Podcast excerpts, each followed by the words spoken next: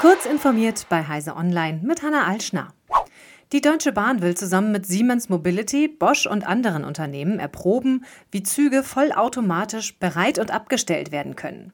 Dafür sollen bis 2026 im Forschungs- und Entwicklungsprojekt Automated Train ein Mireo von Siemens Mobility und ein Zug der S-Bahn Stuttgart so mit Technik ausgerüstet werden, dass sie den Weg aus der Abstellanlage bis zur ersten Station vollautomatisiert und ohne Lokführer zurücklegen können.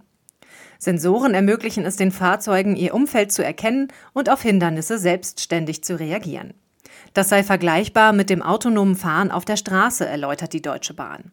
Die Züge sollen an Hindernissen selbstständig abbremsen. Zudem werde auch das vollautomatisierte Auf- und Abrüsten des Zuges getestet. Die Bundesregierung fördert das Projekt mit 42,6 Millionen Euro. Das deutsche Bundesverfassungsgericht untersagt dem Deutschen Bundestag, noch diese Woche über das von der Bundesregierung vorgelegte Heizungsgesetz abzustimmen. Grund für die einstweilige Anordnung des Verfassungsgerichts ist die enorme Eile, die die Regierungskoalition an den Tag legt. Dienstagnachmittag legte sie einen umfassenden Änderungsantrag zur Regierungsvorlage vor, der am Mittwoch durch den zuständigen Ausschuss gewunken wurde und am Freitag in zweiter und gleich auch dritter Lesung im Plenum abgestimmt werden sollte. Da bleibt anderen Abgeordneten keine Zeit, den Text zu lesen, geschweige denn zu beraten. Doch genau darauf, nämlich auf gleichberechtigte Teilhabe an der parlamentarischen Willensbildung, haben die einzelnen Bundestagsabgeordneten Rechtsanspruch.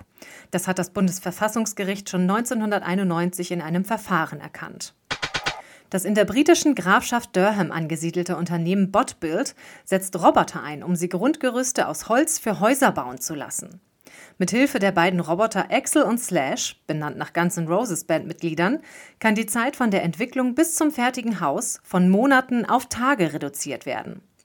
Die beiden Roboter wiegen je mehr als eine Tonne. Sie sind aber recht geschickt in dem, was sie tun.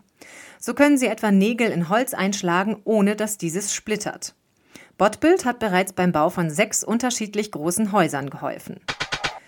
Die Schwerlastrakete Ariane 5 hat ihre letzte Mission erfolgreich abgeschlossen.